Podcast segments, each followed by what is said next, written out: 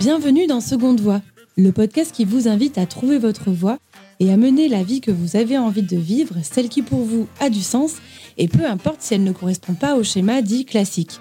Je suis Célia Gouverneur, j'ai 32 ans, je suis rédactrice web et j'accompagne mes clients dans la création de leur propre podcast. En créant Seconde Voix, j'ai voulu donner la parole à ceux qui se sont libérés d'une voie traditionnelle pour se réaliser entièrement. Je suis partie du constat que depuis notre enfance, la société nous encourage à suivre une seule et unique voie, celle qui nous fait croire que réussir sa vie, c'est forcément valider des rites de passage. On nous apprend que le CDI, c'est la norme, qu'être en couple, si possible hétérosexuel, est le seul modèle existant, qu'avoir des enfants est le meilleur moyen de s'accomplir, que ne pas prendre de risques, c'est se sécuriser. Alors, si cela convient à certains, pour d'autres, ce schéma les freine dans leurs envies profondes de liberté, d'entrepreneuriat, d'aventure, de voyage et d'expérience en tout genre. Alors, pour déconstruire les clichés, vous déculpabiliser et vous ouvrir le champ des possibles, je suis partie à la rencontre de personnes inspirantes pour recueillir leurs récits de vie. Entrepreneurs, anonymes, personnalités ou sportifs, que ce soit dans leur vie professionnelle ou personnelle, tous ont pris leur vie en main et ne regrettent pas leur choix. Alors comment ont-ils fait? Quel a été le déclic? Qu'est-ce qui les motive vraiment? Mes invités vous parlent sans filtre de leurs convictions profondes et vous donnent des conseils pour vous accomplir. J'irai aussi pour vous à la rencontre d'experts comme des sociologues ou des psychologues pour comprendre pourquoi nous avons tant de mal à sortir des schémas imposés par la société. Allez, pour ce nouvel épisode, on revient à un sujet qui vous intéresse beaucoup, qui est la reconversion professionnelle, ou plutôt quitter son CDI pour faire ce qu'on a envie de faire. Et je me suis intéressée pour illustrer cela au métier d'influenceur. Alors, on a beaucoup de clichés sur ce métier-là. Euh, certains disent d'ailleurs que ce n'est pas un métier. À mon sens, c'en est un. On ne peut pas le nier aujourd'hui, puisque c'est une activité qui rapporte du profit comme toute autre entreprise. Je me suis donc intéressée à Modinette, alias Mode, qui est d'ailleurs la seule influenceuse que je suis sur Instagram. Je suis pas trop euh, fan de plusieurs comptes, mais celui-ci en tout cas euh, je le trouve cool parce que c'est un peu la girl next door, euh, l'influenceuse qu'on pourrait croiser euh, à Leclerc en faisant ses courses. donc il y a quelque chose d'un peu plus authentique qui me plaît. Et donc je sais que Mode avait une carrière dans le marketing agroalimentaire et à la naissance de sa fille Louise, elle a négocié une rupture conventionnelle pour vivre de son activité sur Instagram. Nous avons parlé bien sûr de sa rupture conventionnelle et de ses premiers pas dans l'entrepreneuriat, mais j'ai voulu aussi profiter de cette interview pour réellement comprendre le métier d'influenceur, en quoi ça consiste, quels sont les, les, inconvénients, les avantages. On a aussi parlé de tous les clichés qui entourent encore euh, ce métier. Mode vraiment parle sans tabou de ce métier, parle de sa rémunération, explique beaucoup de choses. Euh, donc voilà, elle est vraiment sans filtre et c'est ça qui va être intéressant pour vous aujourd'hui. Et ce qui est aussi sympa, c'est que Mode était, euh, comme certains d'entre vous peut-être, euh, sur Instagram dès les débuts, c'est-à-dire en 2013-2014. Donc elle a vraiment grandi avec Instagram, elle a suivi toutes les évolutions, les algorithmes, etc. Donc il y a aussi une notion marketing qui peut être très intéressante pour vous. Allez, je m'arrête là, je vous en dis pas plus et je vous laisse découvrir cet échange. Bonne écoute Bonjour Mode, je suis ravie d'être chez toi aujourd'hui et qu'on fasse cette interview. Eh bah coucou, moi aussi je suis très contente d'être recevoir. Alors pour ceux qui te connaissent pas, je tenais à faire une présentation euh, pour expliquer aussi pourquoi moi j'ai choisi de t'interviewer aujourd'hui. Donc tu t'appelles Mode, alias Modinette sur Instagram. Tu as actuellement 146 000 euh, abonnés. Tu partages ta vie quotidienne et familiale sur ton compte puisque tu as deux enfants qui sont d'ailleurs très beaux, Louise l'aînée et Jules âgé de deux ans mais tu partages aussi tes conseils beauté, mode, tu donnes aussi beaucoup d'adresses euh, de bons restos, tes recettes et tes voyages, euh, puisque tu es aussi passionné de voyage avec euh, ton mari Stéphane. Et d'ailleurs, tu en as fait un podcast qui s'appelle Vadrougne, qui met en avant les témoignages de voyages en famille. En famille, voilà, c'est ça. ça. Et avant, donc, tu vas bosser dans le marketing agroalimentaire. Donc, quand même rien à voir avec aujourd'hui ce que tu fais. Enfin, il y a sûrement des, Il y a quelques petits liens. On va en parler tout à l'heure. Et pour te décrire, moi j'ai envie de dire que je suis pas beaucoup d'influenceuse sur les réseaux sociaux. Moi je t'ai découverte parce qu'avant je vivais à Lyon et il y avait le projet avec mon chéri de vivre sur la Côte d'Azur. Comme et voilà, et je me suis dit ah mais génial, elle a vécu à Lyon et maintenant elle vit sur la Côte d'Azur. Et en fait tu m'as vraiment donné envie de vivre sur la Côte d'Azur. Et donc la première année, on a vraiment choisi les restos en fonction de toi ce que tu proposais ah, et on n'a jamais été déçus. Je te décris comme ça, je dirais que tu es la girl next door. C'est-à-dire que euh, tu es l'influenceuse à, qui on s'identifie, qui nous ressemble. Tu es euh, honnête, euh, tu es dans la sincérité. voilà, il y a quelque chose où on, tu partages pas du contenu pour partager du contenu. Ben, c'est vrai qu'en même temps, pour moi, une influenceuse, c'est juste une autre personne. Ça pourrait être ta copine, ça pourrait être ta cousine, ça pourrait être ta sœur. On est, on est toutes influenceuses, mais on est toutes avant tout des filles. Et c'est vrai qu'avant de partager sur les réseaux, j'aimais beaucoup déjà partager avec mes copines, s'envoyer des mails avec les bonnes adresses, etc. Donc euh, voilà, c'est sûr que, que je ne suis pas fondamentalement différente de tes copines ou de, des personnes que tu connais. Exactement. Bah, tu vois, c'est le cas. Là, ça fait euh, une demi-heure que je suis chez toi. On boit une petite verveine et, et on discute. Et on papote. Et on papote beaucoup, effectivement. Alors, on va revenir donc sur euh, ton parcours, ton itinéraire avant aujourd'hui d'être mode, modinette. Quelle enfance as-tu eu et quel type d'éducation as-tu eu alors moi j'ai grandi à Lyon, j'ai toujours vécu à Lyon jusqu'à mon arrivée ici et euh, je suis fille unique, donc mes parents euh, m'ont eu euh, quand ils avaient une petite trentaine. Et c'est vrai que j'ai toujours été choyée. Mes parents, ils sont très papa poule et maman poule. Donc on faisait beaucoup de choses ensemble. Ils m'ont toujours beaucoup ouvert l'esprit. On allait beaucoup faire d'activités. On allait au parc. On était toujours entourés d'amis, etc. Donc c'est vrai que j'ai toujours grandi au contact des autres. J'ai eu une enfance très sympa. Franchement, on partait au ski, on partait euh, en vacances l'été. Euh, ma grand-mère avait un appartement, donc je me suis toujours régalée. J'ai pas eu euh, une enfance entourée de frères et sœurs, mhm. mais j'ai quand même eu une, une, enfance bien entourée où je me suis bien amusée. Et quel type de caractère tu avais Quel type d'enfant tu étais? J'étais une enfant pas très timide. J'étais déjà sociable. J'aimais mhm. beaucoup les copains et les copines. Ma maman avait pas mal de copines et du coup leurs enfants étaient mes amis. J'ai plein de souvenirs avec eux.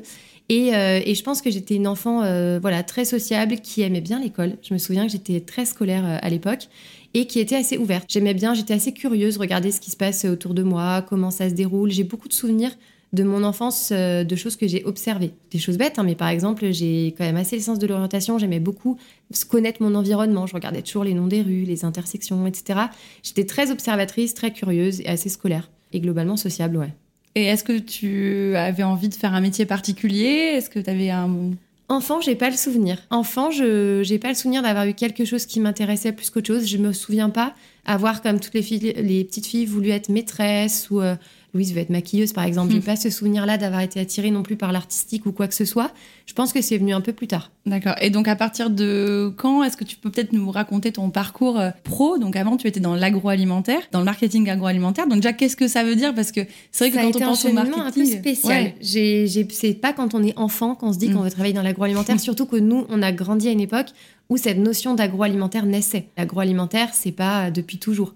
Nos grands-parents euh, n'allaient pas dans hmm. les supermarchés. Etc. C'est vrai que moi, euh, la, première envie professionnelle que j'ai eue, c'était au collège. À l'époque, je voulais être euh, journaliste. C'était un métier mmh. qui m'intéressait énormément. C'était un métier que je trouvais fascinant de par euh, le fait bah voilà, d'attiser sa curiosité, d'aller voir ailleurs comment ça se passe, de le transmettre, de le raconter, de le partager. C'est vraiment un métier, encore aujourd'hui, que je trouve incroyable. Et en fait, en évoluant pendant mes années lycée, ça s'est plus orienté vers l'aspect euh, communication. Je me rendais compte que c'était plus le métier d'attaché de presse, vraiment celui qui fait passer l'information. Et du coup, c'est au début de mes études que, euh, du coup, voilà, j'étais en école de communication, ça me plaisait énormément, mais j'avais déjà un attrait pour la grande consommation parce que je trouvais que c'était un univers très formateur. Donc j'étais très intéressée par les grosses entreprises comme Danone, comme euh, toutes ces entreprises qui font rêver, qui faisaient rêver mm. les étudiants en tout cas à mon époque. Et c'est comme ça que mon cheminement s'est fait. En fait, quand tu fais de la communication, c'est vraiment assez fermé et le marketing est un peu plus ouvert quand tu mm. cherches un emploi. Et du coup, c'est comme ça que je suis allée un petit peu plus vers le métier du marketing qui me plaisait mieux. Et du coup, j'ai cherché tout de suite euh, des, stages en grande consommation et en agroalimentaire particulièrement. C'était les stages les plus demandés. Et euh, j'ai eu de la chance parce que j'en ai eu quelques-uns qui m'ont bien aidé. Mais euh, voilà, c'est comme ça que je suis arrivée sur l'agro. Aujourd'hui, c'est encore un univers qui me fascine, mais j'ai beaucoup évolué dans mes, ma conception de, des achats, de la consommation. Mm. Et c'est vrai que je le, je le pratiquerai pas aujourd'hui comme je l'ai eu pratiqué par le passé ou comme j'en rêvais par le passé. C'est vrai que c'est-à-dire qu'est-ce que tu ferais différemment là si aujourd'hui tu étais euh, Si aujourd'hui je travaillais toujours dans l'agroalimentaire, je serais d'autant plus exigeante sur les marques avec qui je travaillerais. Alors moi j'ai eu beaucoup de chance, j'ai travaillé pour une petite PME qui avait de, belles valeurs sur notamment la, hum, le sourcing des produits. J'ai travaillé pour des grands groupes mais qui avaient en fait des petites entreprises à structure régionale. Donc c'était quand même beaucoup plus dans la proximité. Et après, les entreprises pour lesquelles j'ai travaillé, c'était toujours des entreprises qui étaient clean sur leurs produits, qui avaient un sourcing très précis, qui avaient des engagements qu'ils essayaient de mettre en place, comme le sourcing français, comme euh, le sans additif, comme à l'époque, c'était très fort le sans additif. Voilà toutes ces allégations qu'aujourd'hui on trouve classiques, mais qui pour l'époque étaient avant-gardistes. Et aujourd'hui, à l'heure actuelle, c'est vrai que si je travaillais en agroalimentaire, je pourrais pas travailler, je pense, pour autre chose que euh, du bio, que du mmh. sourcing euh, français, européen et euh, sur des produits évidemment de grande qualité. Donc mmh. c'est vrai que je le pratiquerai différemment dans mes recherches surtout. Donc en 2017, tu commences à créer ton Insta, c'est ça? Non, non. Mon compte Instagram aura 10 ans en février. Ok, d'accord. En fait, j'ai créé mon compte Instagram à Lyon et euh, c'était tout bête. Je croyais que c'était une application pour retoucher les photos. En fait, à l'époque, euh, c'était la mode des filtres. C'est vrai que je me rappelle, c'est ça, ouais, ouais. Bah, bien sûr. Ouais, c'est vrai, les filtres. Et, euh, et donc, du coup, c'était, j'étais aux, 80 ans de la mamie de Steph. Petite pensée pour elle, elle est partie mm. depuis. Mais voilà, il y avait une, un joli gâteau d'anniversaire et en fait, le, le restaurant était très sombre. Et je me suis dit, bah tiens, je vais essayer cette appli euh, dont j'avais entendu parler, je sais même plus par qui. Je l'ai téléchargée, j'ai dit, ah oui, tiens, ce filtre, ça rend bien. Et pendant, euh, je sais pas, euh, une petite année, je faisais toutes mes photos, je les mettais sur Instagram, je prenais le filtre et en fait, je les repartageais sur Facebook parce qu'à l'époque, il y avait personne sur Instagram. Et, et du coup, ça a commencé comme ça jusqu'au jour où j'ai vu qu'il y avait d'autres gens qui les voyaient. Et du coup, je me suis dit, bah tiens, c'est marrant, moi aussi, je vois d'autres photos maintenant. Et puis l'appli a un petit peu évolué dans ce sens aussi. Et euh, c'est comme ça, du coup, que, que, je suis arrivée sur Insta. D'accord. Donc, tu fais vraiment partie des, des, personnes qui sont arrivées sur Insta avant même de quoi de la puissance d'Instagram. Ah oui. Mais c'était pas puissant à la base. C'était vraiment une logique de retouche photo. Et euh, effectivement, j'ai commencé à découvrir des premiers comptes. Les tout premiers euh, que je peux avoir en tête, c'est des abonnés qui sont encore là aujourd'hui. Par exemple, j'ai un, un nom, Pogo Artistique. Je sais qu'elle me suivait depuis tout, tout début. Une qui est plus connue, Elles en parlent, avec qui on discutait déjà à l'époque. Et c'est vrai que c'était vraiment très spontané. Et puis on partageait énormément. Moi, je mettais quatre photos par jour. Je me montrais mon vernis le matin, mon repas le midi, euh, ma tenue l'après-midi. Et c'est vraiment arrivé euh, spontanément, en fait. Il n'y avait pas grand monde. Il y avait beaucoup d'Américaines. Les Françaises, euh, c'était vraiment anecdotique. Et je sais pas, c'était un petit un microcosme où, en fait, on partageait. les gens me prenaient pas une folle. Hein. Mes copines me disaient, mais qu'est-ce que tu fais à te prendre en photo dans ton miroir, à mettre ça là-dessus, etc. Les autres, je leur en parlais même pas parce qu'en fait, c'était un non-sujet jusqu'au moment où, ouais, voilà, ça a commencé à, à grandir un petit peu. Et alors, quand est-ce que ça a commencé à grandir? Je dirais qu'il y a eu un déclic quand je me suis mariée. un déclic, si on peut appeler ça comme ça. J'ai dû passer de 100 à 300 abonnés. Mais euh, en gros, ouais, juste avant de me marier, avril 2013, je commençais à partager des petits sujets sur le mariage. C'était euh, des, petites euh, notions qui permettaient d'échanger. Je montrais les chaussures que j'avais achetées pour le mariage, les trucs comme ça. Et en fait, au mariage, on a eu une vidéo tu sais, où des, invités, mes copines, en fait, nous ont fait une vidéo euh, euh, sur moi, en fait, sur euh, une petite parodie un peu. et du coup, il y avait des photos de mon compte Instagram et je me rappelle, je voyais, j'avais vu, il y avait 262 abonnés. Et c'est au mariage, je me suis dit, bah tiens, il y en a plein de nouveaux. Et à partir de ce moment-là, je me suis dit, bah, tiens, je vais retourner voir. Et après le mariage, bah, il y en avait 300 ou 400. Je me suis dit, ah, il y a ah un truc. Et donc, du coup, bah, je me suis prise au jeu. J'ai continué de poster des photos, j'ai commencé à suivre plus de comptes. L'algorithme était favorable, mhm. donc je commentais beaucoup, j'échangeais beaucoup et ça favorisait la viralité. Et c'est comme ça que, que, ça a commencé, ouais. D'accord. Et tu t'organisais comment? Tu te disais, bon, euh, je vais plutôt parler tel sujet, tel sujet, ou en fait, t'étais toi-même, quoi, naturel. Je m'organisais pas, il y avait rien de tout ça. C'était. Euh, oh, c'était hyper spontané. Si tu remontes mon fil jusqu'à là-bas, il y avait même des photos de ma copine et moi à notre réunion commerciale. Un selfie euh, pris vite fait, bien fait. voilà. Une photo, on était à Marseille, donc une photo euh, de la calanque. Enfin, tu vois, il y avait rien. C'était, euh, il y avait aucune organisation. C'était même pas dans un quelconque but de partage. C'était, euh, c'était juste pour les, publier, moi, mm. les garder en souvenir, en fait. Et à partir de quand les marques en fait se sont, ont commencé à s'intéresser à Instagram Alors il y a eu un premier gap en 2014 quand j'ai emménagé ici. En fait, je suis arrivée là, j'ai beaucoup plus partagé. J'étais, en fait, j'étais souvent seule, je connaissais encore pas grand monde. Et c'est aussi comme ça que j'ai fait mes premières rencontres ici. Et que du coup, ben, avec mes copines que j'ai rencontrées, on a commencé à partager des photos aussi ensemble. Et là, j'ai senti qu'il y avait de plus en plus de monde. On est, enfin, je suis passée assez vite à, 2000 abonnés. Mhm. Puis j'ai emménagé deux mois après, on était 3000. Et puis euh, trois mois après, on était 6000. Euh, enfin, c'était assez, assez, assez soudain. Et c'est là qu'en fait, il y a eu les, les premières sollicitations 2014. C'était euh, les premiers colis qui arrivaient chez moi. Je trouvais ça fou. Je trouvais ça dingue, en Mm. fait. Je me rappelle d'une agence avec qui je travaille encore aujourd'hui, qui s'appelle Nice Work, qui m'écrit et qui me dit Oui, on voudrait vous envoyer du maquillage euh, pour vous faire découvrir nos marques. Et eux, leur message, leur mail, il était tellement pro. Parce qu'en fait, avant de travailler avec nous, ces gens-là, ils travaillaient avec des, avec des journalistes. Donc, Ouais. ils avaient l'habitude d'envoyer ouais. des colis, Mm. de faire des mails et tout. Et moi, je me dis Mais pourquoi ils veulent m'envoyer des produits de beauté, quoi? J'avais 6 000 ou peut-être 10 000 abonnés à l'époque. Et là, je vois arriver un colis. Je m'en souviendrai toute ma vie. Je leur en ai parlé. Je lui en ai parlé encore samedi sur une OP euh, à, la, à la personne avec qui j'étais. Et je vois arriver ce colis qui devait faire euh, 50 cm sur 40 cm sur 20 cm. Je l'ouvre. C'était la caverne d'Alibaba. Il y avait quelques produits de beauté, mais de chacune de leurs marques. Donc, euh, j'avais ce que j'avais acheté les dix dernières années. Et là, je me suis dit, mais c'est quoi ça? Et là, j'ai commencé à en avoir plusieurs, des mails, des mails, des mails. Et je me suis dit, ok, c'est un- il y a un truc, quoi. Et c'est là que l'univers de l'influence a vraiment commencé, c'est en 2014. 2014. C'est vraiment. Un, moment euh, charnière. Et après, ben, jusqu'en 2016, c'était uniquement de la dotation produit. Je faisais pas, je faisais pas du tout de rémunération. C'était, euh, je m'éclatais, ça me donnait euh, de la matière à m'éclater, quoi. Ouais. À tester des produits de beauté parce Ouais, que j'adore ça. tester du maquillage parce que j'adore, Oui. tester des nouvelles marques de Puis vêtements comme je hyper curieuse. Ouais, voilà, c'est ça. ouais. Tout était découverte, en fait. Mhm. Et source de partage, mais à l'époque encore hyper spontanément. Sans me dire que derrière, les gens achetaient parce que c'était moi qui le portais. Ouais. Plus le plaisir de partager, quoi. C'est plus ça, ouais. Ouais. Et le- les codes promo et tout, c'est bien après ça alors? Les codes Les promo, codes je saurais promo, pas te dire pas exactement de quand ça date, mais en tout cas, en 2014, il n'y en avait pas. hein. 2014-2015, c'était peut-être le début, les montres Daniel Wellington, peut-être en 2015, pour moi en tout cas. Mais tu vois, c'est trop cool de, de discuter avec toi de ça parce qu'en fait, t'as as vraiment toute l'historique d'Instagram et l'évolution Ah ouais, là, on et tout. bah oui, euh. c'est sûr que en plus le, le- le background il est hyper complet. Enfin, il, il s'est passé beaucoup de choses sur Instagram. J'en parlais encore il y, a, il y a pas longtemps avec une influenceuse avec qui je m'entends bien. En fait, c'est un monde parallèle.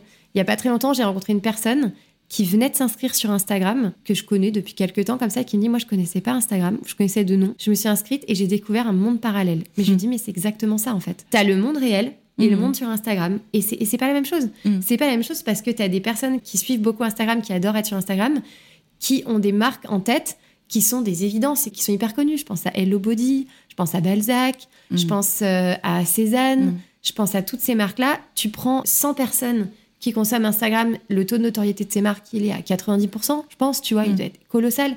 Tu prends des personnes qui n'ont pas Instagram, franchement, euh, si Cézanne est à 15%, c'est à mon avis euh, le grand max. Et alors Hello Body, tu vois, ça doit frôler le néant, quoi. Ouais, c'est clair. Donc c'est un, c'est un monde parallèle Mm. tant sur les marques que sur les gens, mais c'est un chouette monde parallèle. Ouais. Franchement, c'est euh, moi j'adore. On va en parler un peu plus tard Ouais. après justement de, de, de tout ça, de ce monde parallèle et comment tu fais par rapport à ta vie perso, etc. Enfin, on en parlera plus tard. Donc on va revenir à... Donc là, tu es en poste en marketing. Et euh, qu'est-ce qui fait que là, tu te dis, bah, allez, je, je me lance dans l'entrepreneuriat et euh, je vais en vivre en fait de ça C'est un tout. À l'origine, j'étais beaucoup sollicitée, donc vers 2016, j'ai commencé à être beaucoup sollicitée. Beaucoup de mails, ça rentrait euh, quotidiennement, mais c'était une centaine par jour. Ah ouais C'était beaucoup En plus de ton boulot, Voilà. ta vie Et perso, puis à l'époque, ils être, euh, étaient, ils étaient pas dans cette, les marques n'étaient pas dans cette notion vraiment de tri, de sélection. Je pense qu'il y avait moins de profils, donc ils écrivaient en masse plutôt. C'était beaucoup moins euh, ficelé qu'aujourd'hui, la- Mhm. la prise de contact, je trouve. Et du coup, voilà, j'étais sollicitée en masse. Évidemment, j'avais pas le temps de tout voir. Donc, j'avais créé une boîte mail que j'avais dédiée à ça. Et ça s'entassait, tout bonnement. Mhm.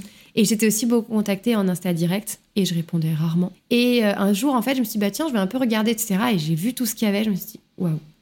Et en fait, juste après, mi-2016, j'ai commencé à avoir des, des copines d'Instagram qui quittaient leur job Qui se pour se lancer à temps complet. Je pense à Coralie, justement, Mhm. qui est partie, je crois, en juin 2016.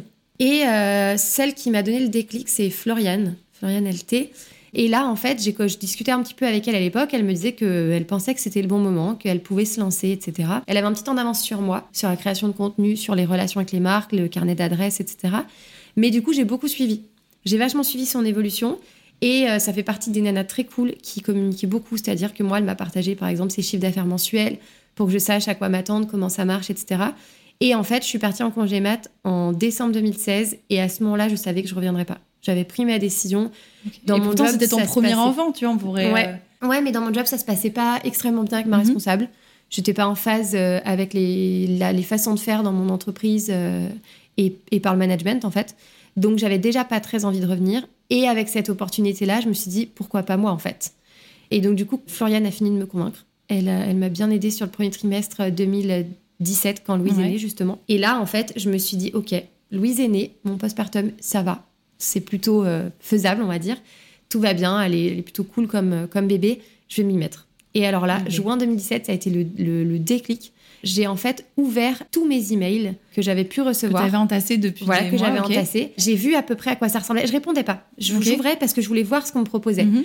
Et là, je voyais qu'on commençait à me proposer des petites rémunérations à l'époque. C'était pas grand chose. Je me suis dit, écoute, ça peut se tenter, mais il me faut une petite rupture co quand même. Parce Ouais. que je peux pas non Ah, plus partir comme ça Ouais, en ouais. vrac dans quatre mois sans, a- sans avoir eu jamais un revenu. Et donc là, pendant les quatre mois, je me suis dit, plutôt que commencer à prendre contact avec des marques, ce qui va me prendre du temps, je vais plutôt prendre le temps de créer du contenu pour vraiment avancer. Et donc là, j'ai commencé à faire un article par jour sur mon blog. Mhm. Donc c'était un temps fou, c'était un temps vraiment dingue. Mais euh, ça m'a beaucoup créé de visibilité, notamment via Google, de trafic euh, qui arrivait naturellement, Mhm. fréquemment. Et ensuite, je créais du contenu euh, quotidiennement sur Instagram. J'ai commencé à m'aider un peu de photographes pour euh, proposer davantage de looks. Ouais. J'ai commencé à proposer davantage de recettes parce qu'on me le demandait Mhm. beaucoup. Donc c'est vrai que ça, j'ai commencé un petit peu à automatiser mes partages et à les rendre un peu plus euh, réguliers. Et le sujet euh, parental qui plaît aussi beaucoup, Mhm. qui m'a un petit peu euh, boosté. Et puis finalement, je suis quand même partie. Je suis partie, euh, je suis rentrée en fait de mon congé mat. Je suis arrivée un lundi à 9h et à Ouais. 10h, je demandais ma rupture. Ah ouais, C'était efficace. Ok. Ouais, ouais. Ah ouais. Je me sentais pas du tout. Je suis revenue. Je me suis Ils ont réagi je comment là Parce que tu rentres de congé mat, on t'a pas vu et en plus t'as Alors ma responsable s'y attendait. Ouais, Elle ok. connaissait mon activité sur les réseaux. Elle s'y attendait et en plus ils avaient une logique. euh, tu sais, c'est une boîte italienne. En Italie, encore dans beaucoup d'entreprises, t'as les mamas qui font les enfants Mhm. Et t'as les femmes qui n'ont pas d'enfants qui font carrière. C'est vraiment distinct. Et moi, dans la boîte où j'étais, toutes les femmes qui avaient fait carrière n'avaient pas d'enfants. Et euh, toutes celles qui avaient choisi d'avoir des enfants, elles n'étaient plus là.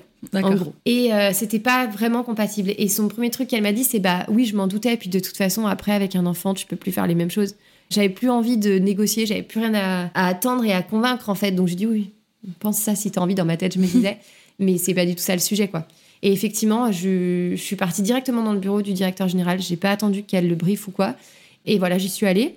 Je lui ai annoncé mon projet. Lui, j'ai été plus transparente sur le projet Ouais. parce que c'était un ancien entrepreneur. Il avait toujours repris des filiales d'entreprises euh, pas très grandes pour les faire grandir, donc il avait plus Donc, cette une euh, sensibilité entrepreneuriale et il aurait pu. ouais, Exactement. Et donc du coup, j'ai été franco. Je lui ai dit voilà, euh, bah, comme vous le savez, j'ai une Mhm. activité sur les réseaux, ça prend. J'aimerais bien en faire quelque chose, mais pour ça, il faut que je parte en rupture co parce que je peux pas me permettre d'être sans chômage pour créer ça. une entreprise. Et il a dit oui tout de suite. Trop cool. Donc c'était bouclé. J'avais, euh, il m'a réduit le préavis. Trop bien, à un mois et demi au lieu de trois mois. Super. Et sur ce mois et demi, il me restait beaucoup de congés RTT, donc j'ai travaillé que euh, du mardi au jeudi. Cool. Alors, en Donc, plus, euh, voilà. Louise- elle avait quel âge là? Louise avait 4 mois quand j'ai Quatre repris. mois. Ouais. Donc j'étais avec elle euh, du jeudi soir au lundi soir. Ouais. Donc c'était génial. Et surtout, j'avais du temps le lundi et le vendredi pour bosser sur le projet. quoi. Trop bien. Donc c'était le- c'était franchement le, le, le bon timing et la bonne façon de faire. Mais tu vois, tu dis le bon timing et moi, en même temps, dans ma tête, je me dis, mais waouh, quel courage d'avoir euh, choisi ça euh, à un moment où on a son premier enfant. Euh, Ouais. Steph, ton mari, il, il en pensait quoi lui? Il était Je lui avais rien dit. Non. Ah Alors moi, ouais? Je suis un peu comme ça. hein. Je, suis un D'accord. peu, je suis un peu solitaire dans mes pensées et dans mes façons de faire. J'aime pas qu'on m'influence. C'est quand même le comble de l'influenceuse. non, j'aime pas qu'on m'influence sur les sujets qui impliquent des choix. Important, des vrais choix, choix. de vie, Euh, etc. voilà, tu peux m'influencer sur euh, ta robe qui est très jolie. Ouais, ouais. Mais euh, tu vois, euh, tu peux pas. euh, Enfin, j'ai pas envie d'être influencée là-dessus. Et ça, typiquement, j'avais trop peur que ce soit le, le sujet où on me dise non, mais tu déconnes. T'as fait 5 ans d'études et tu vas quitter la seule boîte de la région trop bien pour bosser dans l'agroalimentaire, Mm. en marketing, machin, en CDI pour Ouais. aller poster des photos sur Internet. Parce qu'à Ouais. l'époque, c'était ça. Ouais, hein. c'est ça. Et voilà, et on savait pas combien ça pouvait ramener à, à- à- à terme, etc. Tu vois. Et, et non, je voulais pas du tout être influencée là-dessus, donc j'en ai pas parlé à Steph. Je lui ai dit deux semaines avant de, de revenir au bureau, je crois. Mais en fait, je lui ai pas, de- je lui en ai pas parlé en- dans le mode, euh, euh, tiens, je pense faire ça. Est-ce que tu penses que c'est une bonne idée? C'est, je vais faire ça. Je suis arrivée, Ok. c'était le 1er mai, je crois, un truc Ouais. comme ça. J'y retourne dans deux semaines, mais en fait, je vais partir. C'était assez clair. Je négocie une rupture co et je m'en vais, quoi. Et il était rassuré parce qu'il y avait cet aspect rupture co qui Oui, fait que t'as quand même ouais. deux ans pour lancer ta boîte. C'est clair. Et euh, voilà, je lui avais quand même parlé de mes, de mes copines d'Insta qui avaient quand même réussi à transformer. Donc voilà, j'étais assez rassurée, lui aussi. Et je suis pas quelqu'un qui a très peur. Donc non, j'y allais sereinement. Je me suis dit, bah, au pire, ben, si ça marche pas, je chercherai du, du boulot dans un an et demi. Ouais, voilà, t'avais pas de pression. Voilà, euh, Ok. Non, non, j'étais Ouais. pas. Donc t'étais détendue aussi Ouais. avec Louise, tout bébé. Enfin, tu... Ouais, non, ouais. ouais, j'étais pas.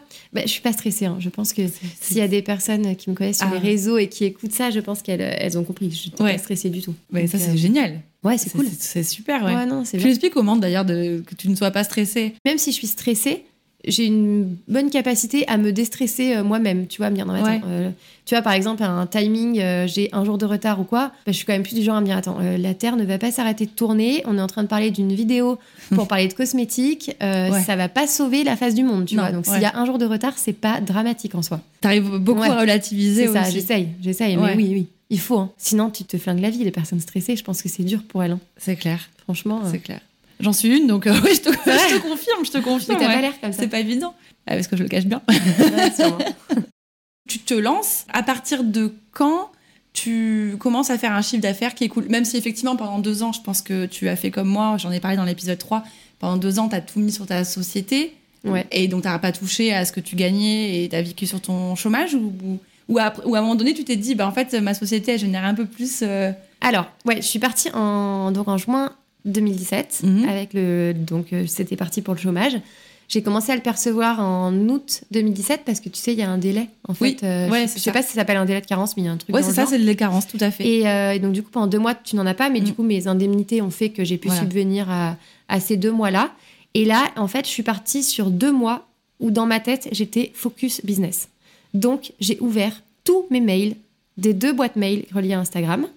Et euh, j'ai répondu à chaque mail un par un et je me suis donné deux mois pour le faire. Et pour chaque mail où je répondais, donc non seulement je répondais à la personne, mais en plus de ça, j'ouvrais un fichier Excel et je notais l'agence, la marque, le nom, le prénom, l'adresse mail, le numéro de téléphone. Je construisais mon carnet d'adresse. Voilà. Et à la fin du mois d'août, j'avais un fichier de 400 marques. Donc, euh, donc voilà, j'avais fonctionné comme ça. Ce qui fait qu'en septembre, quand toutes les marques sont retournées au boulot, je me suis fait dégommer, pour parler vulgairement, parce que euh, du coup, elles avaient toutes vu mes mails pendant l'été. J'avais profité du fait que eux étaient en vacances ou bien ralentis. Et donc, du coup, euh, j'avais pas trop de retour de mails pendant cette mhm. période, donc ça me permettait de travailler. Et du coup, en fait, à partir de septembre, tout s'est enclenché. Oh. Et donc là, euh, forcément, je suis, je, suis réapparue dans leur fichier. Et donc, du coup, ben, c'est là que ça a recommencé, les envois de colis, les propositions. Et là, ça a commencé. Et là, j'avais euh, du coup, moi, l'historique de mes copines qui m'avaient partagé leur expérience.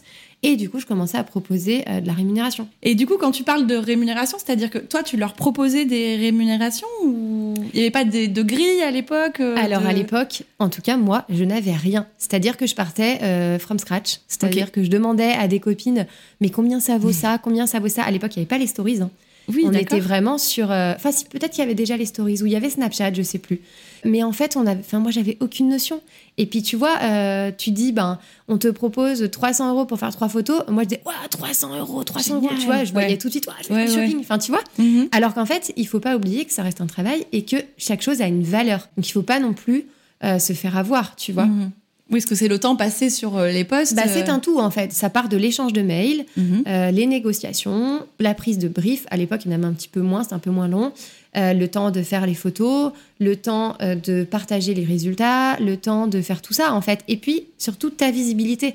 Mm. C'est-à-dire que ta visibilité a un impact et génère des ventes derrière eux, ils y trouvent leur compte. Il n'y a pas de raison que toi, tu ne sois pas payé à juste prix tout mm. simplement quoi quand ils vont poster une, une vidéo entre eux Danse avec les stars et le JT mm. et qui sont prêts à dépenser un écran publicitaire euh, à X milliers d'euros, mm. il n'y a pas de question qui se pose. C'est une grille, ils la suivent. Alors la, grille n'existait pas encore ou j'en avais pas connaissance, mais en tout cas le budget il était là, il commençait à naître. Et, euh, et c'est vrai que voilà, c'était plus cette démarche. J'avais, je recevais euh, des mails. Mm-hmm. on me proposait des choses. Donc, si on me disait juste, tu reçois les produits et tu fais ce que tu veux, bon, bah, ok. Et si on me disait, par contre, on aimerait bien, euh, je pense à Daniel Wington, c'était mon premier. Je pense à Daniel Wington qui me disait, bah, nous, on veut euh, trois photos à telle date. À partir de là, ça devient un brief, ça devient quelque chose de précis. Donc, euh, oui, je disais, bah, écoutez, est-ce que vous avez un budget associé? En général, c'était ma grande question parce que mhm. vu que je ne savais pas quoi dire, euh, du coup, je leur demandais si eux, ils avaient un budget associé. Et je me souviens qu'à l'époque, c'était au tout, tout, tout, tout début, c'était 100 euros les trois photos. Après, c'était 300 euros les trois photos. Et donc, du coup, ouais, ça a été les, les, les, premières rémunérations. Et après, ben, forcément, ça a évolué hein, parce que je n'allais pas vivre avec 300 ah, bah, euros. Ah, c'est clair, c'est clair. Euh, du coup, de, de, salaire. Donc, forcément, oui, ça a évolué. Euh, ça a été toute une première année. Je dirais à partir de juillet jusqu'à décembre, ça a vraiment été de la mise en route où il y avait beaucoup de d'échanges, de prises de contact. Toi, t'apprends aussi les relations. Voilà, moi j'apprenais où je créais mon carnet d'adresses, mhm. etc. Et je prenais un peu le pli aussi de la façon de travailler et je me renseignais. Donc en gros, c'était vraiment ces six premiers mois. Et à partir du mois de janvier 2018, euh, là, j'ai créé en fait mon entreprise parce que du coup, j'arrivais bientôt, enfin pas bientôt, mais j'allais avoir à un moment donné mes droits au chômage qui s'arrêtaient. Et en fait, pendant ce laps de temps, je ne voulais pas perdre le chômage. Mhm. Sauf que quand tu es en auto-entreprise, tes revenus se substituent à tes indemnités Exactement. chômage. Sauf qu'en fait, tu as certains mois où euh, ça va se substituer, et puis bah, le mois d'après, tu Mm. gagnes pas beaucoup. Enfin, c'était compliqué. Mm, Je mm. préférais maintenir mes indemnités chômage, m'en servir, et euh, tout laisser sur mon entreprise pour me faire une petite ressource, Une en fait. trésorerie. Voilà, euh, une trésorerie. Exactement. Et euh, du coup, c'est ce que j'ai fait jusqu'à de janvier 2018 où j'ai créé ma, ma SARL. Mhm.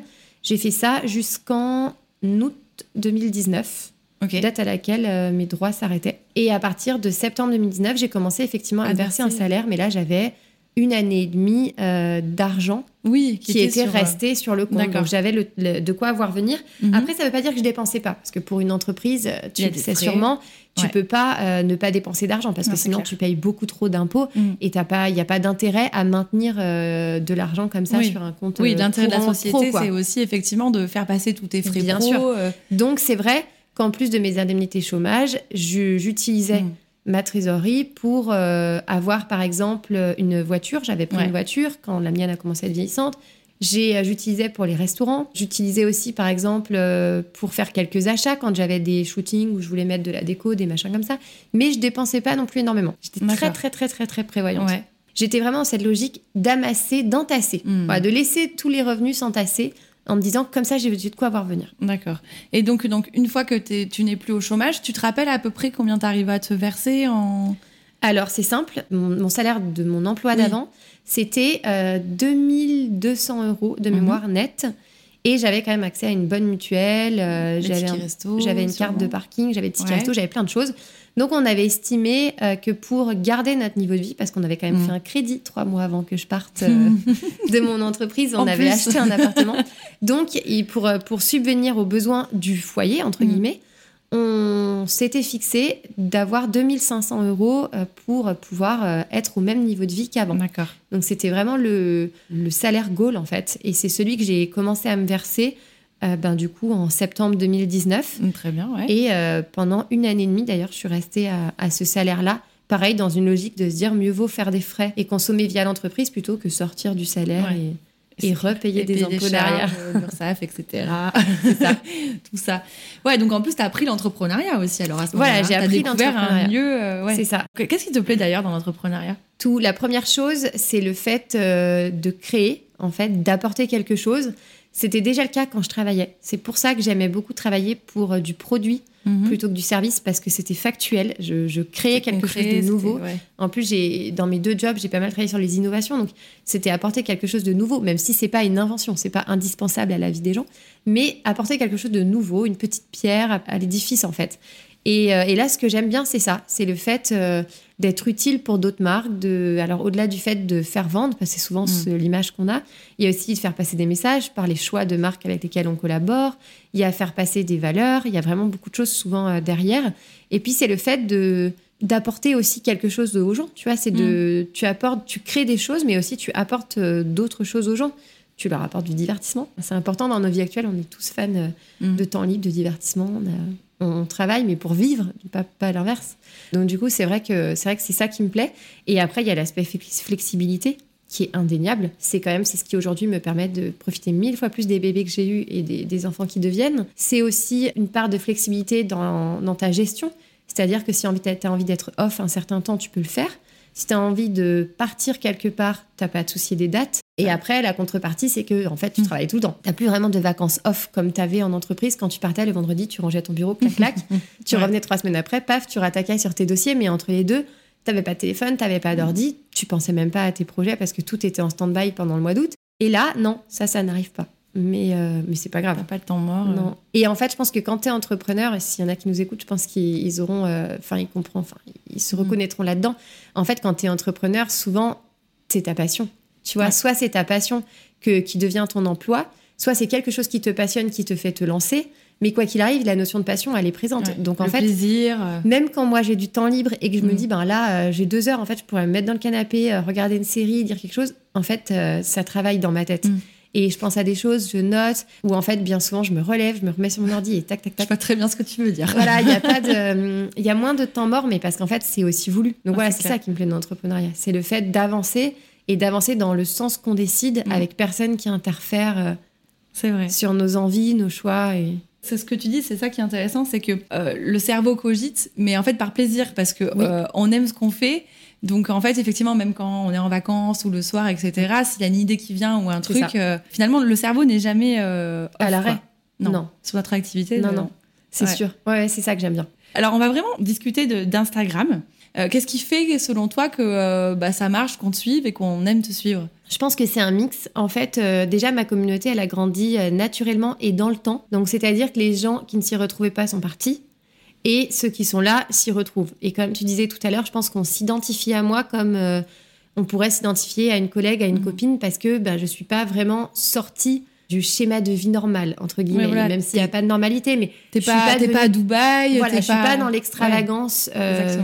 Je suis pas, euh, je suis pas dans un mood de faire fortune Mm. de collaborer pour collaborer, d'aller vite, de gagner beaucoup, de, de changer drastiquement ma vie, c'est pas du tout mon objectif de base. Donc c'est vrai que ma communauté, elle a grandi avec moi et elle a vu ça, je pense.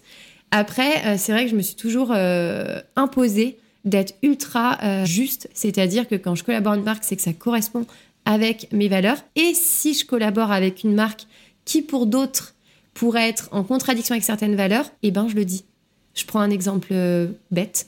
Ça m'arrive de collaborer avec Nutella parce que, Mm. comme plein de gens, j'adore le Nutella. Mm. Alors oui, Il, est vrai que euh, je fais attention à Ouais. plein de choses concernant l'environnement.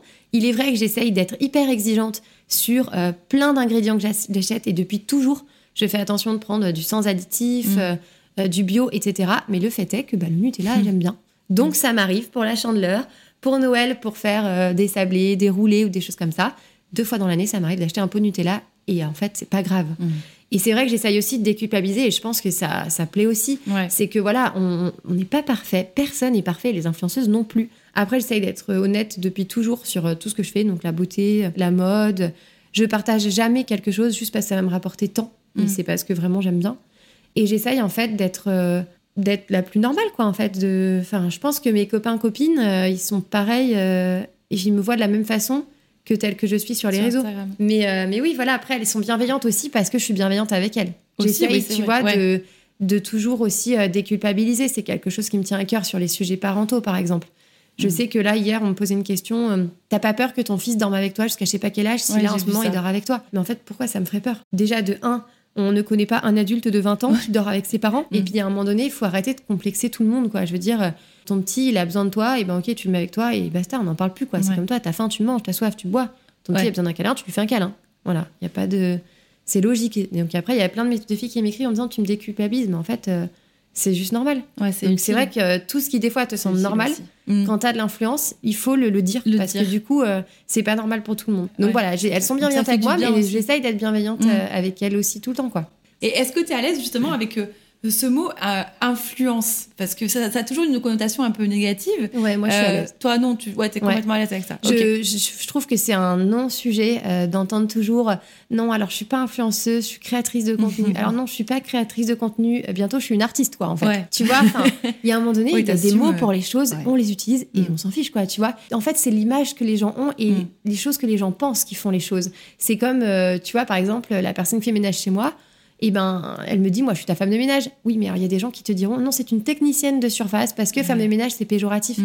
Et on en parle, on en parlait l'autre fois, elle me dit, mais moi, c'est pas péjoratif, c'est juste mon job, en fait. Ouais. C'est Ouais. pas ce qui me définit moi, c'est le nom de mon travail, Mhm. tu vois. Et, et c'est pareil, je trouve, pour les influenceurs. Enfin, ok, t'es influenceur, c'est comme ça.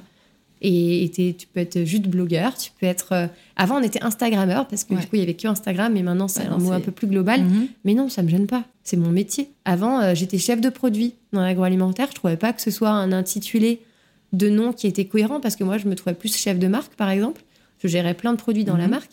Mais voilà, j'étais chef de produit, c'était mon métier. C'est comme ça qu'on le reconnaît. Ça crée un groupe de gens hein, dans lesquels tu les mets. Et voilà. Ouais, c'est ça, c'est juste ça. a pas de. C'est quoi le plus gros cliché que t'entends sur les influenceurs? Oh, il y en a tellement.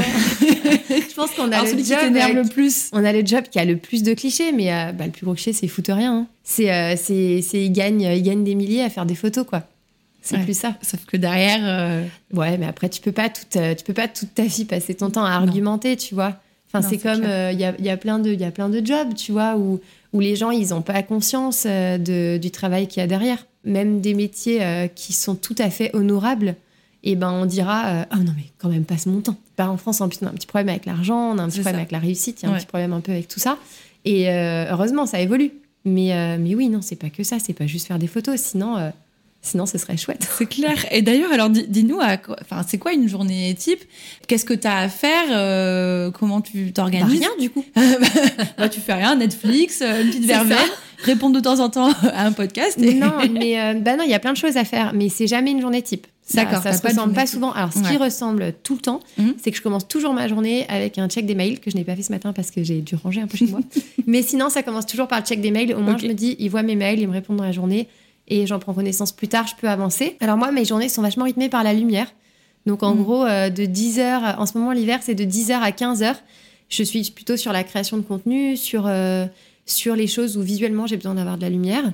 Et euh, avant 10h, je suis plus sur tout ce qui est les mails ou les rendez-vous téléphoniques, des choses comme ça. Et après 15h, en général, je fais un petit point dossier, un petit point suivi de projet. Ça, c'est mes journées si je suis à la maison. Après, je suis pas tout le temps à la maison parce que, ben, par exemple, je vais voir mon photographe euh, de temps en temps pour faire des photos. Ou euh, je vais aussi faire des courses pour, par exemple, quand je fais des, des shootings food ou des mhm. choses comme ça. Mais euh, non, il n'y a pas vraiment de journée type. Mais oui, il y a beaucoup de choses à faire. Il y a ben, la compta toutes les fins de mois, comme toutes les entreprises toujours vérifier d'être à jour sur les projets, donc les relances de facturation, mhm. les factures à faire, euh, les relances aussi de suivi de projet. Donc par exemple, est-ce que j'ai bien reçu le brief? Est-ce que euh, j'ai bien le, rétro-planning? Est-ce que je suis bien dans les temps? Est-ce que j'ai bien envoyé mes contenus, les statistiques à récupérer, les tirages au sort? Tout ça, c'est tout du petit travail qui prend un temps fou. Ouais, Et justement, est-ce que tu as un, outil de gestion de, projet? Je sais pas, tu utilises Trello Alors, j'ai un Trello. Ouais, j'utilise le Trello, avec mon agent. C'est la personne qui m'accompagne depuis euh, deux ans. Ça fait deux Donc, ans. Donc, t'as pris un agent, en fait euh, Ouais, depuis le mois d'octobre 2019. Parce que c'était plus gérable pour toi Non, c'était encore gérable, mais vu que j'allais accoucher de Jules, et autant pour ton premier enfant, tu sais pas du tout ce qui va t'arriver, autant pour le deuxième, tu le sais. et tu surtout, tu as tout un historique de témoignages qui fait que tu te dis, OK, si il dort pas du tout, si il a un RGO, s'il a plein de choses et que j'ai jamais le temps de travailler, ça sera plus gérable. Et là, pour le coup, j'étais dans, j'étais pas dans la phase euh, du postpartum de Louise où je montais mm. mon truc. Là, j'étais dans une phase où fallait que, fallait que mon argent y rentre, fallait que j'ai mes revenus. Donc, euh, donc du coup, non, c'était plus euh, de me dire voilà, je sécurise. Et donc, ça a été, ça a été une recommandation d'une de mes copines influenceuses. Mm-hmm. Et j'en suis pas du tout déçue. C'est toujours la même et et ça, ça marche à fond. Donc là, je l'ai depuis deux ans. Et c'est vrai qu'avec mon agent, c'est une relation quotidienne. Alors, quel est le rôle de ton agent? Alors, le rôle de Cécile, on va la nommer. Ouais, Cécile. Euh, le, rôle, le rôle de Cécile, c'est un large spectre, en fait. C'est, dès le départ, je reçois une demande de collaboration, je lui transmets. Ok. Je, ne réponds pas moi-même, en fait, mhm. je, je, transmets. Et donc, à partir de là, elle échange, elle cerne la demande, elle fait la proposition de contenu ou elle euh, reçoit ce qu'on lui demande mhm. directement. Elle fait le devis, elle négocie le contrat, elle relie les contrats. Et en fait, à partir de là, elle m'envoie juste un contrat, un brief donc je signe et je consulte. Moi, je fais la création de contenu. Je lui envoie. C'est elle qui refait des échanges pour envoyer le contenu, pour voir s'il y a des modifs, etc. On envoie, enfin, j'envoie si besoin les modifications et la version def. Et à partir de là, en fait, elle, euh, elle réintervient au moment de la facturation, puisque c'est moi, du coup, je lui envoie. Je lui envoie les contenus def, je lui envoie les dates de publication, je lui envoie les statistiques et les gagnants de tirage au sort si c'est des concours. Mhm. Et euh, c'est elle qui fait tous les échanges de mails. Et après, elle me dit c'est bon, go, tu peux facturer, c'est bouclé. Ouais, donc ça te soulage énormément. Donc ça me soulage de oh tout plein de choses administratives, euh, échanges de mails, etc. et c'est du temps où je peux faire autre chose à la place. Bah oui. Je me posais une question est-ce que euh, si une marque te brief en te disant, je sais pas, on aimerait que tu fasses trois postes, j'en sais rien. Euh, sur la plage de Nice, imaginons, mais que toi, tu penses que pour la marque, euh, parce que tu connais la région ou autre, tu penses que ce serait plus intéressant euh, de le faire dans un autre cadre ou Alors, c'est pas souvent que le cadre soit imposé. Ouais. Ça arrive dans les marques beauté. Mmh. Des fois, il y en a qui exigent que ce soit dans un univers où la consommation se fait, donc une salle de bain ou une chambre. Ouais. Et, et, du coup, bah, après, je m'adapte, mais je suis quand même libre de la création dans le contexte du brief donné. C'est rare d'avoir un truc très précis du genre. Euh, un script, par exemple. Euh, c'est rare. Alors, les briefs sont très complets. Hein. Il y a surtout des downs, en fait. Ok. Il y a euh, ne pas faire ça, ça, ça, ça, ça. Il y a une très, très grosse liste de choses à pas faire. Les downs, ok. Voilà. Mais en général, c'est quand même assez libre sur la créativité. Et une autre question que je me posais, je me dis, mais comment elle fait? Donc, imaginons, tu as une collab avec trois marques en cours dans le mois. Ouais. Et donc, ils te disent de poster à des moments différents. Euh, mais comment tu fais pour pas que ça se chevauche non plus Ah bah ça c'est euh, tout le rôle et de l'agent et, de moi. En fait, on a ce qu'on appelle un planning édito. qui est juste Ouais. à côté de toi d'ailleurs. Ok, je le Où vois. en fait j'ai euh, j'ai en fait les, les, les stories, les, euh, les posts, les reels, tous les contenus qui sont planifiés de telle façon à ce que euh, ça se croise pas dans les contrats. Parce qu'avec certaines marques, je peux avoir une exclusivité. Ouais. Donc, je peux pas me permettre de faire matcher une autre marque. Et après, moi, déontologiquement, euh, je fais pas matcher euh, deux concurrents directs. Par exemple, même si c'est pas exigé. Mhm. Mais euh, je trouve que c'est pas. Ça sert pas à la marque, en fait. Par exemple, si je dis euh, que je suis actuellement en train de prendre soin de ma ligne, etc., clairement, je vais pas faire la collab avec Nutella. Non, Tu vois c'est clair. Et à l'inverse- faut qu'il y ait une cohérence. euh, Exactement. Et euh, par exemple, pour les marques beauté, si j'en ai plusieurs dans le mois, du coup, j'essaye de faire en sorte que ce soit des produits différents. Par exemple, soit avec une marque, ça va être plutôt la routine du matin. Avec une autre marque, ça va être plutôt un- une routine gommage masque. Avec une autre marque, ça va plutôt être des soins du corps ou des solaires. Tu vois, j'essaie de plutôt de jongler Ouais. là-dedans. Globalement, je fais comme ça. Et donc, euh, tu disais, t- t'envoies tes stories définitives, par exemple, pour qu'ils valident. Malheureusement, oui. Malheureusement, euh, C'est plus en- fréquent Ouais. C'est que ça. Ok. Malheureusement, euh, la, la majorité des marques, 95% des marques, ne veut plus faire des créations de contenu euh, Spontané. spontanées à 100%. Ah, la création est spontanée, Oui, mais la oui. publication Oui, n'est pas spontanée. En fait, parce qu'ils, je pense qu'ils ont dû avoir des, des mauvaises expériences. Tu vois, il y a quand même des secteurs comme la beauté, la dermocosmétique, etc., où c'est un peu touchy sur les mots Mhm. qu'ils ont le droit de dire ou pas de dire. Ils sont aussi plus, plus surveillés qu'avant. Sur Instagram, euh, les marques sont beaucoup plus surveillées. Donc c'est vrai qu'il y a ce, cet aspect-là. Et puis tout simplement, ils veulent verrouiller le contenu, être sûr que, être sûr que ça va être qualitatif, euh, joli, propre, euh, Ouais. que ça leur plaît, etc. Et donc du coup là, c'est un peu plus chiant. Euh, Mm. Tu vois, c'est le, c'est le jeu, Ouais, c'est ça. Ouais. t'as moins le choix. D'accord. Voilà, c'est un peu le fonctionnement. euh. Et après, donc, au niveau de la rémunération, c'est sur euh, le nombre d'abonnés euh, que tu as, c'est sur les codes promo, donc le nombre de personnes qui vont acheter avec tes codes promo. Enfin, comment ça, Il y a de tout. ça fonctionne? Ouais, voilà. Alors, le plus gros, c'est du partenariat classique en, rémunéra- en rémunération fixe. Mm. Donc, c'est tu fais un post, tu es rémunéré, tu fais une story, tu es rémunéré, un reel, tu es rémunéré. Et euh, ça, c'est indexé sur à la fois ton nombre d'abonnés, mais aussi ton engagement, c'est-à-dire les impressions de ton Mm. post, c'est-à-dire combien de personnes voient ton post passer, les interactions qui ont lieu, Ouais. donc les, les commentaires, Les les, likes, etc. Et euh, les vues en stories globalement et en Reels. Donc ça, c'est les, les principaux euh, critères pris en compte pour définir la rémunération. Et après, bah, moi, c'est là que l'agent m'a beaucoup aidé parce que c'est elle, en fait, qui m'a fixé mes tarifs, en fait. Voilà, c'est ça. C'est ce que Quand, j'allais te demander. euh, Du coup, la marque, en fait, se, se fie sur tes stats avant de faire le contrat. en fait. Exactement. Ok. Et euh, donc, du coup, bah, mon agent, elle, euh, elle connaît les prix du marché. Mm. Et ça, ça a été un très, très gros changement pour moi. Clairement, quand j'ai commencé à travailler avec elle, mon chiffre d'affaires a pris 40% le premier Ah mois. ouais. Parce que du coup, j'ai- j'étais en clairement fait. en, dessous Ouais, t'étais. Ouais. de ce que je valais. Et euh, on l'update, en fait, après. Que Ouais. tous les trois mois, on refait ce qu'on appelle le Media Kit. Où on actualise les tarifs euh, des différents euh, contenus. Et par moment, s'il y a une période où c'est un peu down, et ben, on n'hésite pas à baisser aussi. Et par contre, il y a ce qu'on appelle l'affiliation, ça c'est les liens euh, traqués. Donc par exemple, là, pour les sélections de Noël, je fais un article où je mets euh, 50 idées pour elle, ou pour lui, ou pour kids. Et euh, en fait, sur les liens, ben, plus je mets des liens d'affiliation, plus ça va me faire euh, des petits revenus, parce que du coup, à chaque fois qu'une personne va cliquer cliquer. sur mon lien, et si elle achète, je perçois un pourcentage de son panier complet. D'accord. Donc, euh, donc oui, si la personne achète plein de trucs et des gros trucs, ça peut me faire un petit complément. Mais c'est pas euh, sur ça que tu vas gagner ta Non, c'est pas sur ça que je gagne ma vie. D'accord. Donc toi, c'est plutôt les. les Moi, c'est plutôt les euh, collaborations euh, classiques. Ouais, après, non, c'est tout. J'ai pas de. Et j'ai vu que tu étais assez transparente sur ton compte, sur ta rému, ou, ou du moins comment, combien étaient euh, rémunérés les postes. Est-ce que tu peux nous donner une fourchette euh, Ah oui, ça, c'est pareil. Je comprends pas le non-sujet. Ouais. De... C'est parce qu'en fait, je pense qu'il y en a qui ont honte ou qui sont gênés. ouais, Parce qu'en fait, effectivement, encore une fois, on sait pas le travail qui est fourni derrière.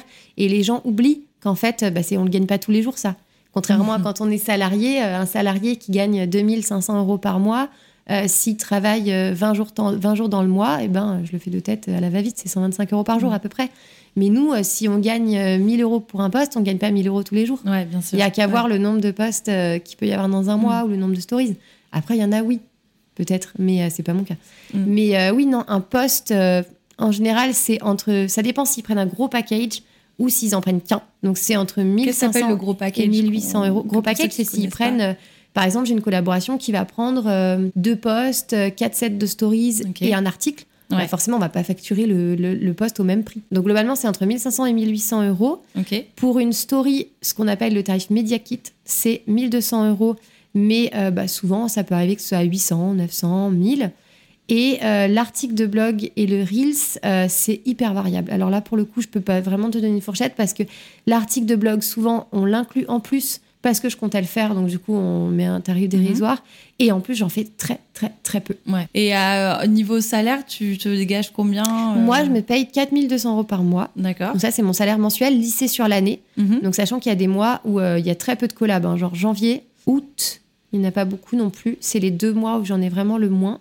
Euh, souvent, c'est les mois de solde, hein. janvier, juillet, août, euh, par exemple. Et, euh, et donc, du coup, je gagne autant que le reste de l'année. Je pourrais me payer un peu plus, mais après, voilà, je préfère être prévoyante, laisser sur mon entreprise.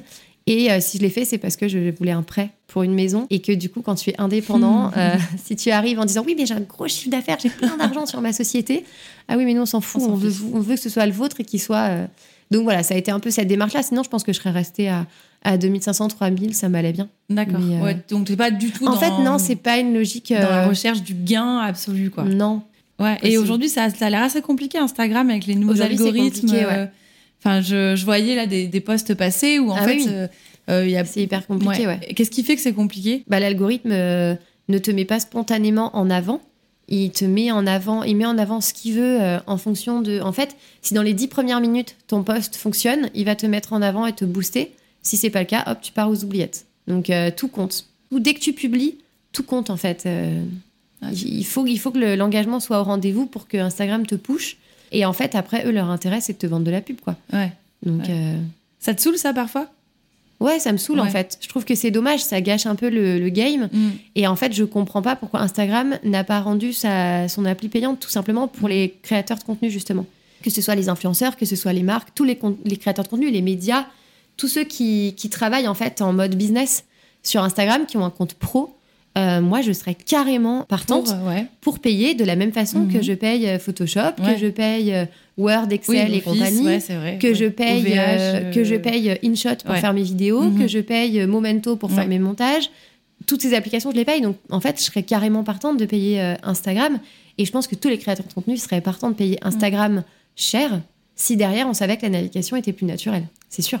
Est-ce que c'est l'inconvénient, tu dirais, aujourd'hui de ton métier euh, sur Instagram Ouais. Ouais, ouais, c'est vraiment Ouais, ça qui te. C'est ça, ouais. Ouais. C'est que c'est que tu maîtrises pas le tu maîtrises pas l'engagement du tout.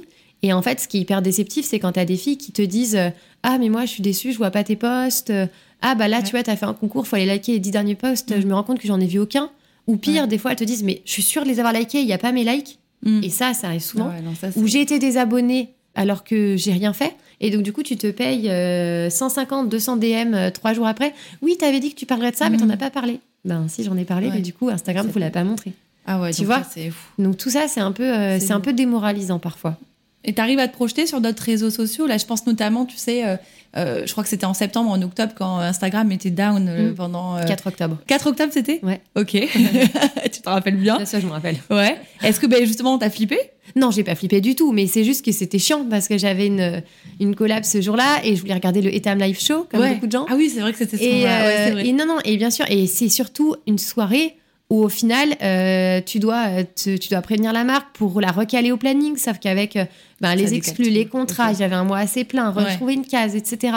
Donc c'est pas évident. Et puis, euh, je sais plus ce que j'avais à faire aussi ce soir-là.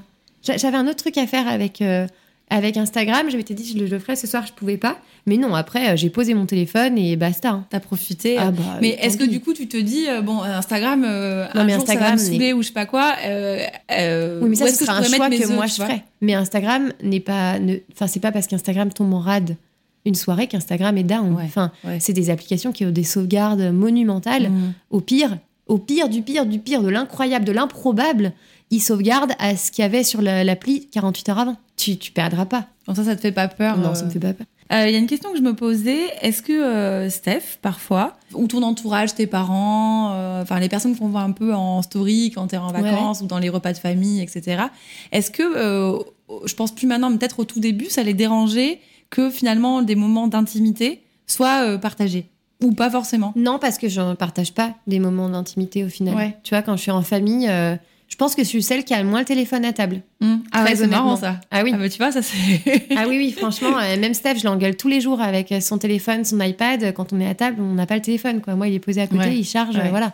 Ouais, mais tu vois, ça c'est aussi un, un des clichés qu'on imagine sur les influenceuses. Elles sont tout le temps avec leur téléphone. Alors, quand je suis toute seule, je suis tout le temps avec mon téléphone, parce que c'est mon outil de mais travail. quand elles sont en, fam- en famille, en vacances, en voyage. euh, Bah, en voyage, j'ai quand même euh, pas mal l'appareil photo pour filmer les vlogs, mais que ça nous fait aussi des souvenirs Mhm. pour nous. C'est pas que l'aspect euh, Instagram. Ouais. Après, oui, je, je fais des stories, mais souvent, je les filme, mais je les poste pas tout de suite. Je vis le moment, Mhm. donc euh, je les filme. Et puis après, quand on est en voiture en train de faire un trajet ou quand il y a la sieste ou quoi, et ben là, je là, t'en poste. profites. Ok. Voilà. Mais après, cool mes, de mes voir, euh, copines, non, elles. euh, je sais qu'on en parle des fois. Elles me disent non, enfin, t'es pas du tout euh, Ouais. chiante avec ça du tout, quoi. Et c'est vrai que j'essaye de pas l'être non plus, ouais. Ouais, ça c'est. Ouais, donc ton entourage vit bien. Non. euh, ça, Ah oui, très bien. souci, quoi. Franchement, très bien. Ouais, t'arrives à Et faire, puis, je euh, suis pas intrusive, je vais pas partager euh, la photo euh, de euh, ma mamie qui souffle, tu vois, ses Oui. bougies au milieu de 50 personnes le Ouais, jour de ses 80 ans, tu vois. Ou si je le fais, je demande, Mhm. tu vois. Ouais, tu demandes l'autorisation. Voilà. Et au niveau des, des notifs, comment tu vis ça les notifs tout le temps J'en ai pas beaucoup. J'en ouais. supprime beaucoup. Tu coupes? Non, non, j'en ai pas beaucoup. Euh, je, je limite au max parce que sinon, déjà, tu le vois, je pense, depuis tout à l'heure, Ouais. que mon téléphone s'allume beaucoup. Mais euh, non, par exemple, Instagram, j'en ai aucune. Après, sinon, euh, pour euh, Facebook, je n'en ai pas, je crois. Pour tout ce qui est très Twitter, tout ce qui est réseaux Ouais. sociaux, j'ai pas de notif parce que sinon, j'en ai trop. Mais j'en ai quand même pour les mails, je regarde, je regarde en même temps. J'en ai pour les mails, j'en ai pour Vinted et j'en ai pour Mapster quand il y a des, Ouais. des articles que j'aime bien. Mais tu vois, globalement, c'est que du mail et WhatsApp. Ouais, WhatsApp. Tu vois, Mais t'as pas t'as des le- masses, hein. des réseaux sociaux. euh, J'en ai pas des masses et en même temps, je suis en train de scroller mon téléphone et je vois je suis il y a une heure. Donc j'en ai quand même, j'en ai quand même, mais que des choses pertinentes. Ouais. Pas sur, euh, c'est pas un, mon téléphone n'est pas tout le temps allumé en train de, de dérouler quoi. C'est cool fait, aussi il y a de couper trop de certaines motifs quoi. euh, qui parasitent. Que ce soit ton téléphone, ton ordinateur, euh, en fait, tout est un parasite. C'est ça. Donc t'es obligé, si tu veux travailler efficacement, t'es obligé de, de couper quoi. Euh, J'ai posé une question euh, aux personnes qui suivent le compte Insta. Quelles questions ils, ils- ils aimeraient te poser? Et il y en a une qui est revenue, Ouais. qui est comment elle fait si elle a des moments difficiles? Qu'elle traverse et qu'elle doit faire une story euh, qui euh, doit être euh, bah, plutôt dans positive. co- comment t'arrives en fait C'est pas Est-ce que facile. c'est voilà, est-ce que c'est difficile parfois? Ouais, c'est difficile. Ça a Ouais. été le cas l'année dernière, par exemple. Mhm. Et bon, après, les abonnés qui me connaissent très bien voyaient que j'étais pas au top. La plupart voyaient pas. Et, et c'est vrai que c'était pas facile. Et ben en fait, souvent, soit je les décalais, soit en plus je travaillais avec un agent, donc la pauvre, c'est elle qui faisait l'écran. Mais voilà, je lui avais dit que je me sentais pas top. Et donc du coup, c'est elle euh, qui, a, qui a décalé euh, souvent pendant Mhm. un petit mois, qui a pas mal décalé mes collabs. Ou sinon, il y en avait que j'avais préenregistré avant. Et donc, ben, le ton y était, tout Ouais. y était, parce que du coup, ça allait. Forcément, ouais. Donc, euh, donc du coup, oui, je les partageais sans, sans problème Mm. quand même. Mais après, non, je, je partage pas non plus toujours quand ça va pas. Et en fait, parce que je me dis que les gens ont leur lot euh, déjà de choses stressantes ou inquiétantes ou, euh, ou tristes dans leur vie. Donc, je vais pas en rajouter une couche, tu vois. Et Ouais, aussi parce que quand tu vas pas très bien, t'as pas très envie que 140 000 personnes t'envoient un message, tu vois. Ouais, ouais, c'est Parce qu'après, le truc, Ouais. c'est que ben, tu parles que de ce qui fait que ça va pas très bien, Mhm. tu vois. Mhm. Donc, euh, Ouais, donc il y a ça. un peu dans ce bad mood et Bah voilà. pas, euh, Au final, ça va beaucoup mieux plus vite si t'en parles pas trop, quoi. Mm. Mais oui, c'est dur d'être possible. Donc, en général, je le suis pas. J'étais, d'ailleurs, l'année dernière, à cette époque, c'était ouais, des stories beaucoup plus, euh, beaucoup plus soft, beaucoup plus euh, moins parlées, etc. Ouais, parce que t'étais pas dans. Bah ouais, quand t'es pas dedans, t'es pas dedans. Ouais, C'est pour tous les jobs, ça marche. on est d'accord. Qu'est-ce que t'aimerais faire si demain tout s'arrête? Est-ce que t'as pensé à faire une autre activité? Ben, j'y pense. C'est Ouais. bien sûr que j'y pense. J'ai constamment euh, en tête le fait que euh, pas forcément euh, Instagram s'arrête parce qu'il y a quand même des beaux jours encore devant, déjà pour eux et pour les marques, mais et puis que les budgets grandissent, on le voit bien. Mais mais pour moi, en fait, enfin j'ai quitté mon premier job au bout de deux ans et demi, mon deuxième job au bout de trois ans. Là, ça fait quatre ans. Et par moment, j'ai des phases où je me dis ouais j'aimerais bien tu vois le- la création par exemple du podcast c'est Mhm. arrivé au bout de trois ans et en fait c'est ça c'est du renouveau des envies de renouveau et, euh, et là j'en ai en ce moment j'ai envie euh, ça c'est ce qu'on appelle euh, dans le langage entrepreneurial la vache à lait Ouais. c'est ce qui me ramène mon argent Mhm. mais euh, derrière j'ai des envies de projets qui me rapportent rien mais pour lesquels j'ai envie d'allouer du temps pour l'après Donc Mais, le euh, podcast et quoi pour l'instant, il y a mon podcast, il y a Vadrouille que j'aimerais Ouais. euh, décliner de plein de façons ensuite. Et ensuite, après, ouais, il y a des- d'autres projets qui, qui commencent à peine à être sur les rails. Donc je vais pas en parler, mais, euh, mais bien sûr, je réfléchis en permanence à pas forcément des projets futurs, comment dire, dans le sens, euh, si, si, ça t'arrête et que tu gagnes plus ta vie, il faut regagner ta vie autrement. Mais plus des projets, des choses qui m'emballent, des envies, des envies de création, des... Des choses qui te font vibrer. Voilà. Euh, Renouveler mais mhm. ma façon de travailler, de vivre. Après ça, je pense que c'est le propre des entrepreneurs. On est d'accord. On est d'accord. On a toujours envie de nouveau. Ouais, non, c'est clair. On va bientôt euh, être à la fin de cette interview. J'avais quelques questions plutôt sur ta personnalité. Donc, on en a parlé tout à l'heure. Tu ne stresses pas, tu es plutôt optimiste, euh, de bonne humeur, joyeuse, etc. Quand tu as des moments de doute, comment tu les combats? Ah, c'est une bonne question. Je pense que ça se combat tout seul. Je te, tu vois, je te, enfin, je suis, je suis pas quelqu'un qui intellectualise tout. Tu vois, je, je, suis au feeling. En fait, quand quelque chose, quand j'ai un moment de down pro sur un sujet, eh ben, je me focalise sur un autre. En fait, je fais comme avec les enfants, je fais diversion. Et donc, du coup, tu vois, quand j'ai un moment de down sur Insta, eh ben, je vais passer plus de temps sur mon podcast.